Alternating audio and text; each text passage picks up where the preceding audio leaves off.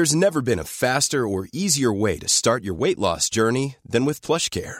PlushCare accepts most insurance plans and gives you online access to board-certified physicians who can prescribe FDA-approved weight loss medications like Wigovi and Zepbound for those who qualify.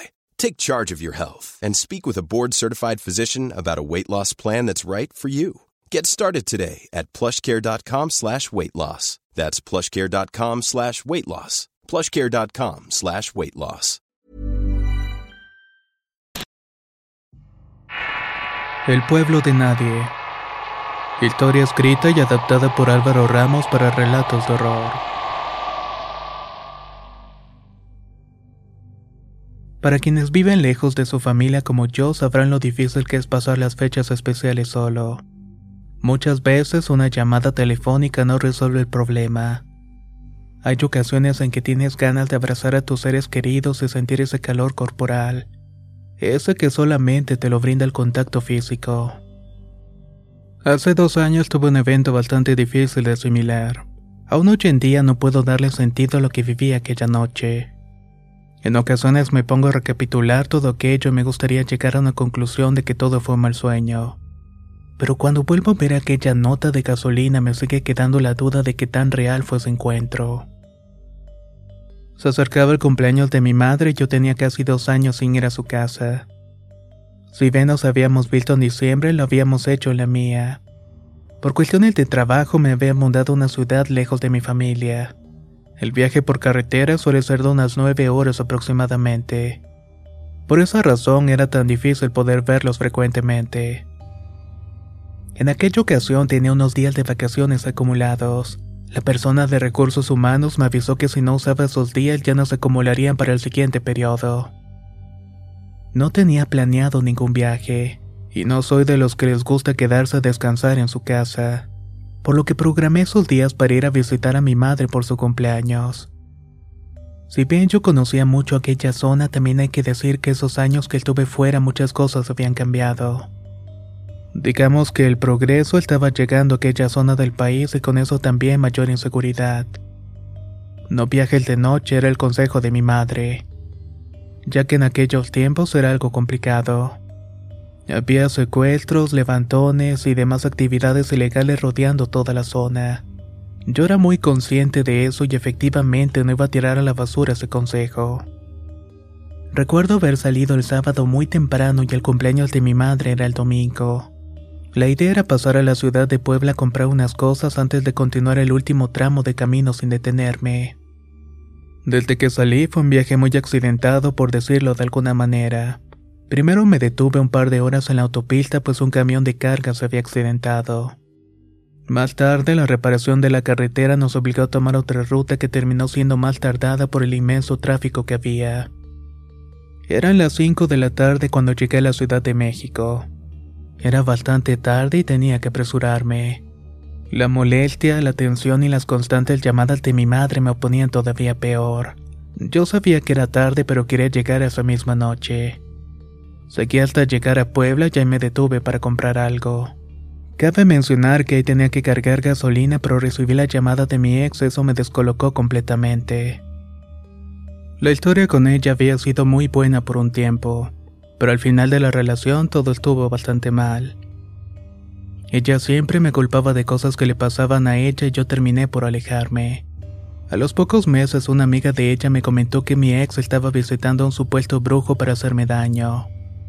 Tenía muchos rencores a mí y quería que me fuera mal. No sé si relacionar todo esto, pero es que no le encuentro ni pies ni cabeza a todo lo que me pasó. Salí de Puebla con rumbo a la casa iba ahora molesto y apurado. Ni tiempo me dio de revisar el coche. Ya era de noche cuando entré al estado de Veracruz y aunque en teoría me faltaba ya poco para llegar, sabía que el tráfico en la caseta de las autopistas me podían detener y de pronto una llamada. Hijo, ¿dónde estás? Ya casi llego a Córdoba, en un rato llego. Ya es de noche, por favor quédate en Córdoba y ya viajas mañana. Las cosas han estado difíciles por estas zonas. Hace unos días desapareció un ingeniero Mozo. Ya falta poco, ma. Te prometo irme con mucho cuidado. Hijo, por favor no me preocupes más. Mucha gente se pierde por las noches. A pesar de que siempre le hago caso a mi madre, ese día había estado muy pesado y lo que menos quería era pasar la noche solo en un hotel. Entre las llamadas de mi ex y las ganas de llegar a casa ya estaba decidido. Pasé a Córdoba y tomé el camino hacia Tezonapa. Cuando ya había avanzado y estaba medio de la nada, la luz de la gasolina se había prendido. No había cargado gasolina y corría el riesgo de no llegar con lo de la reserva. Mis opciones eran regresar o seguir y buscar alguna gasolinera nueva. Ya tenía algunos años sin manejar por allí, pero sabía que en había un ingenio muy grande. Deben tener una gasolinera cerca de allí, me dije. Así que decidí continuar manejando. El tiempo pasaba, yo no veía nada y además ya no me quedaba mucho efectivo. Necesitaba un lugar donde cobraran con tarjeta para poder rellenar el tanque. Un poco frustrado me detuve a ver mi celular y no podía seguir manejando y gastando gasolina. Me fijé en el mapa pero no me daba señal de alguna gasolinera cercana. De pronto un punto rojo comenzó a parpadear muy cerca de allí. Me apareció un pueblo sin nombre, pero justo en ese lugar marcaban dos ubicaciones. Una era una clínica y la otra una gasolinera. Decidí volver para tomar ese camino y en el mapa me decía que en cuatro kilómetros llegaría y no lo dudé. Tomé el camino de terracería y conduje muy despacio pues de noche no se veía nada. Es aquí donde todo comienza a ponerse muy extraño. Llegué a una especie de rancho y el camino se cortaba en la entrada de ese lugar. Yo estaba confundido y esa era la ruta que me estaba marcando el mapa. Pero frente a mí no había nada más que una reja y de la nada un hombre salió y me abrió la reja. Avancé para preguntarle si iba en la dirección correcta hacia la gasolinera. El hombre sin decir nada solamente asintió con la cabeza y me señaló que siguiera al frente y así lo hice. Comencé a adentrarme en un pueblo totalmente desconocido para mí. Las casas en su mayoría eran de madera con techos de teja que parecían tener al menos 100 años allí. No veía a nadie a pesar de que parecía que había luz eléctrica. Todo estaba muy oscuro y podía ver unas cuantas personas paradas en la oscuridad, pero estas no parecían inmutarse con mi presencia. Me acerqué a una casa y le pregunté a un hombre que estaba sentado en un sillón. Disculpe, estoy buscando la gasolinera. El hombre dijo absolutamente nada. Es más, ni siquiera se estaba moviendo. Debe estar dormido, pensé. Seguí avanzando y me daba cuenta que en las casas tampoco parecía haber movimiento. Me detuve a checar el mapa de nuevo y noté que el teléfono ya no tenía señal ni internet. Buenas noches, ¿anda perdido? Me preguntó un hombre. Buenas, pues no sé, Llegué aquí buscando una gasolinera que me salía en el mapa pero no la encuentro. Le respondí mientras le mostraba el celular. Guarde eso. Aquí está prohibido tener teléfonos. Sígame que yo lo llevo a la gasolinera. Si gusta, súbese para que lleguemos más rápido. Aquí no nos subimos a los carros de los extraños, me contestó. El hombre comenzó a caminar de manera muy rápida para ser normal y yo lo estaba siguiendo de cerca. En el trayecto nadie más estaba en la calle y era rarísimo. Era como un pueblo fantasma. Era como estar en una película de terror donde el malo va a llegar por detrás y va a hacerte algo. Por fin vi el anuncio de la gasolinera y eso me hizo sentir un poco más cómodo. Alcanzó al hombre para agradecerle e intenté darle los últimos 100 pesos que me quedaban. Pero el hombre se negó y volvió por donde habíamos venido. Una vez en la gasolinera una mujer me atendió. Buenas noches, me dijo con un semblante muy extraño en la cara. ¿En qué lo puedo ayudar? Buenas noches, quiero llenar el tanque pero voy a pagar con tarjeta. Claro que sí, en un momento. Ryan Reynolds here from Mint Mobile. With the price of just about everything going up during inflation, we thought we'd bring our prices down. So to help us, we brought in a reverse auctioneer, which is apparently a thing. Mint Mobile unlimited premium wireless. Ready to get 30, 30, bit to get 30, bit to get 20, 20, 20, bit to get 20, 20, bit to get 15, 15, 15, 15 just 15 bucks a month. So, Give it a try at mintmobile.com/switch. slash $45 up front for 3 months plus taxes and fees. Promo rate for new customers for limited time. Unlimited more than 40 gigabytes per month slows. Full terms at mintmobile.com. Spring is my favorite time to start a new workout routine. With the weather warming up, it feels easier to get into the rhythm of things. Whether you have 20 minutes or an hour for a Pilates class or outdoor guided walk, Peloton has everything you need to help you get going. Get a head start on summer with Peloton at onepeloton.com. La mujer regresó a la pequeña oficina y cerró la puerta. Estuve casi 10 minutos esperándola. En esa zona no había absolutamente nada y estábamos a las afueras del pueblo. Parecemos estar en medio de la nada. Me desesperé y me puse a cargar la gasolina yo mismo. De pronto la mujer estaba parada a mi lado con esa mirada extraña parecía estar completamente ida. Perdón, pero es que llevo prisa, por eso me puse a llenar el tanque. No hay problema, contestó de manera casi mecánica. ¿Cómo se llama el pueblo? El pueblo no tiene nombre.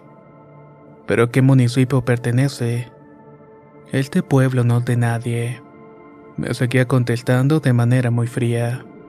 Aquí todavía es Veracruz, ¿verdad? La mujer no respondió y se quedó mirando a la bomba de gasolina como hipnotizada por los números. Yo saqué mi celular de nuevo y quería ver si tenía señal. Si me van a cobrar con tarjeta debe haber internet. O al menos eso fue lo que pensé. Cuando la mujer vio mi teléfono, cortó el suministro de la gasolina y quitó la manguera. Oiga, todavía no se llenaba. Ya se tiene que ir. Pero yo quiero el tanque lleno. Ya no hay más gasolina. Noté un cambio en la voz de la mujer y hablaba un poco más apresurada, aunque su semblante no cambiaba nada. Tomé aquello como una especie de advertencia. ¿Cuánto es? Son 439. Solamente aceptamos efectivo. Pero le dije que quería pagar con tarjeta y usted me dijo que sí. Solamente efectivo, repitió. Mientras discutíamos, una camioneta de policía llegó y se estacionó enfrente. Llamó a la policía, le dije molesto. Le voy a llenar su nota y váyase. Me contestó visiblemente muy nerviosa. Pero ¿cómo le vamos a hacer con el dinero? Solamente tengo 100 pesos en efectivo. Deme esos 100 pesos y váyase, me contestó mientras llenaba mano una nota simple. Agradecí por la gasolina y salí antes de que la policía me quisiera retener por no pagar completo. Pasé a un lado de ellos y noté que no tenían placas ni tampoco número de patrulla. No decía si pertenece al estado de Veracruz o de Oaxaca. Solamente era una camioneta negra con la palabra policía en los costados y una torreta en la parte de arriba. Conforme avanzaba, noté que la policía me seguía y comenzó a aumentar la velocidad y ellos hacían lo mismo. Ya tenía cierta desconfianza, así que me acerqué a una tienda para pedir un teléfono. Pero todo se encontraba cerrado y la gente que parecía estar afuera seguía sin responderme. Estacioné el coche y me bajé a hablar con el tipo que estaba sentado en el sillón. La primera vez no me hizo caso, pero en esta ocasión lo despertaría de ser necesario. Solo quería que me prestaran el teléfono. Entré al corredor y me acerqué al hombre que parecía estar despierto, al menos se le veía los ojos entreabiertos. Señor, disculpe, busco un teléfono. Deje de molestar al viejo y salga de allí y muestre sus manos, dijo el policía desde la calle. Disculpe, oficial, pero solamente estoy buscando un teléfono. Tengo que avisar en dónde me encuentro. Los teléfonos aquí están prohibidos, así que salga y muéstreme sus manos. Antes de salir me acerqué al viejo que permanecía sentado sin moverse y lo que sentí no fue algo normal. Su cuerpo estaba como acartonado y se sentía como hueco. Pero su cara parecía la de una persona normal. De inmediato me alejé al ver que eso que estaba sentado ahí no estaba vivo. Parece que este señor tiene algo, no reacciona. Don Ernesto nunca se mete con nadie, así que no se meta con él, así que déjelo descansar. Cuando por fin estuve frente al policía, me obligó a poner mis manos en el cofre del coche. Comenzó a revisarme y buscaba mi celular. Al encontrarlo lo guardó en su pantalón y me repitió que estaban prohibidos los teléfonos. A altas alturas ya estaba muy nervioso y no sabía lo que estaba pasando. El policía me dijo que aguardara allí sin moverme y quería verificar si era yo el asesino que estaban reportando por todos lados. Caminó su camioneta y noté que estaba dentro otro policía que parecía no estar al pendiente de nada. Parecía que tenía la mirada perdida hacia la calle. Poco a poco la gente salía caminando de otras calles y no caminaba normal. Caminaban de forma extraña como si sus rodillas no se articularan. De entre todos logré identificar al hombre que me había llevado a la gasolinera. Él sí caminaba como una persona normal. Esa gente comenzó a rodearme poco a poco y hacían ruidos extraños en la boca. Era como ese ruido de tap que sale cuando chocas tu lengua contra el paladar. Ya no estaba nervioso para ese momento. Me estaba muriendo del miedo. El policía volvió hacia mí y me dijo, Te vas a tener que quedar en lo que me confirman tu identidad, muchacho. Sabía que todo aquello era mentira y que nadie iba a confirmar mi identidad. Ni siquiera estaba seguro de que fueran policías de verdad. Forcejé con el hombre para liberarme de él, pero de pronto la gente comenzó a someterme. Grité por ayuda, pero nadie me ayudaba y de pronto se escuchó un ruido como de una máquina enorme. Todos se alejaron corriendo a esconderse, incluso el policía. Lo que vi fue bastante confuso. Era una especie de máquina para la caña que atravesaba el pueblo arrojando caña seca por todos lados. Poco a poco las calles se llenaban de caña y de tierra frente a mis ojos, y una nube de polvo comenzaba a cubrir todo el lugar. Me apresuré a subirme al automóvil para salir de allí y recordaba el camino hasta la reja donde el hombre me había abierto. Conduje a toda velocidad con el tractor ese detrás mío, y por no ir al pendiente del camino recuerdo haber pisado algo que me sacó de la carretera y terminé estrellándome contra un árbol. Cuando desperté estaba a un lado de la carretera que me lleva a Tezonapán muy cerca de Mozorongo. No había rastro de que hubiera tenido algún accidente y el coche estaba intacto. Lo encendí para comprobar de que todo eso había sido un sueño me di cuenta que tenía casi medio tanque de gasolina. Eso me dio mucho miedo y busqué inmediatamente mi celular pero no lo encontré. Cuando revisé los bolsillos encontré la nota de remisión de la gasolina. Efectivamente, la nota decía todo lo que recordaba. Estaba hecha por 439 pesos y tenía una firma muy desordenada. No tenía nombre de la gasolinera, pero hasta abajo y en letras muy pequeñitas se podía leer. Carretera Nueva, kilómetro 6. No decía nombre de la localidad o municipio. Le di la vuelta a la hoja de papel y encontré un mensaje de la mujer que me había atendido esa noche. Vete antes de que la caña cubra todo, te vas a quedar aquí para siempre. No sé qué pasó esa noche y tampoco pude encontrar nunca mi teléfono. Si llamo ese número me dice la contestadora que se encuentra fuera del área de servicio. Al final pude llegar esa misma noche a mi casa y traté de contarle lo ocurrido a mi madre. Pero todo era tan bizarro que estaba seguro que no me iba a creer. Le dije lo más sensato aunque se preocupara que me habían asaltado y que me habían quitado mi dinero y mi teléfono. He pasado mucho tiempo buscando algo sobre la supuesta carretera nueva o el kilómetro 6, pero nada que se parezca a ese lugar donde estuve. Nadie de la zona ha escuchado hablar de un pueblo como ese o de una gasolinera metida en la nada. Lo único que me queda es aquella nota de remisión y el recuerdo de esa mujer con un semblante extraño que me dijo que estaba en el pueblo de nadie.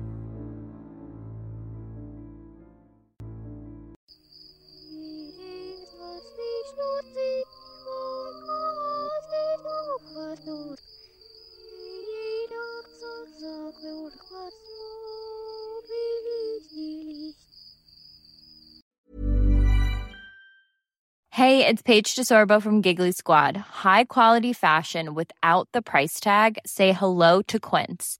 I'm snagging high-end essentials like cozy cashmere sweaters, sleek leather jackets, fine jewelry, and so much more. With Quince being 50 to 80% less than similar brands and they partner with factories that prioritize safe ethical and responsible manufacturing i love that luxury quality within reach. Go to quince.com slash style to get free shipping and 365 day returns on your next order. quince.com slash style. Planning for your next trip? Elevate your travel style with quince. Quince has all the jet-setting essentials you'll want for your next getaway like european linen premium luggage options, buttery soft Italian leather bags, and so much more. And is all priced at 50 to 80% less than similar brands. Plus, Quince only works with factories that use safe and ethical manufacturing practices. Pack your bags with high-quality essentials you'll be wearing for vacations to come with Quince. Go to quince.com/pack for free shipping and 365-day returns.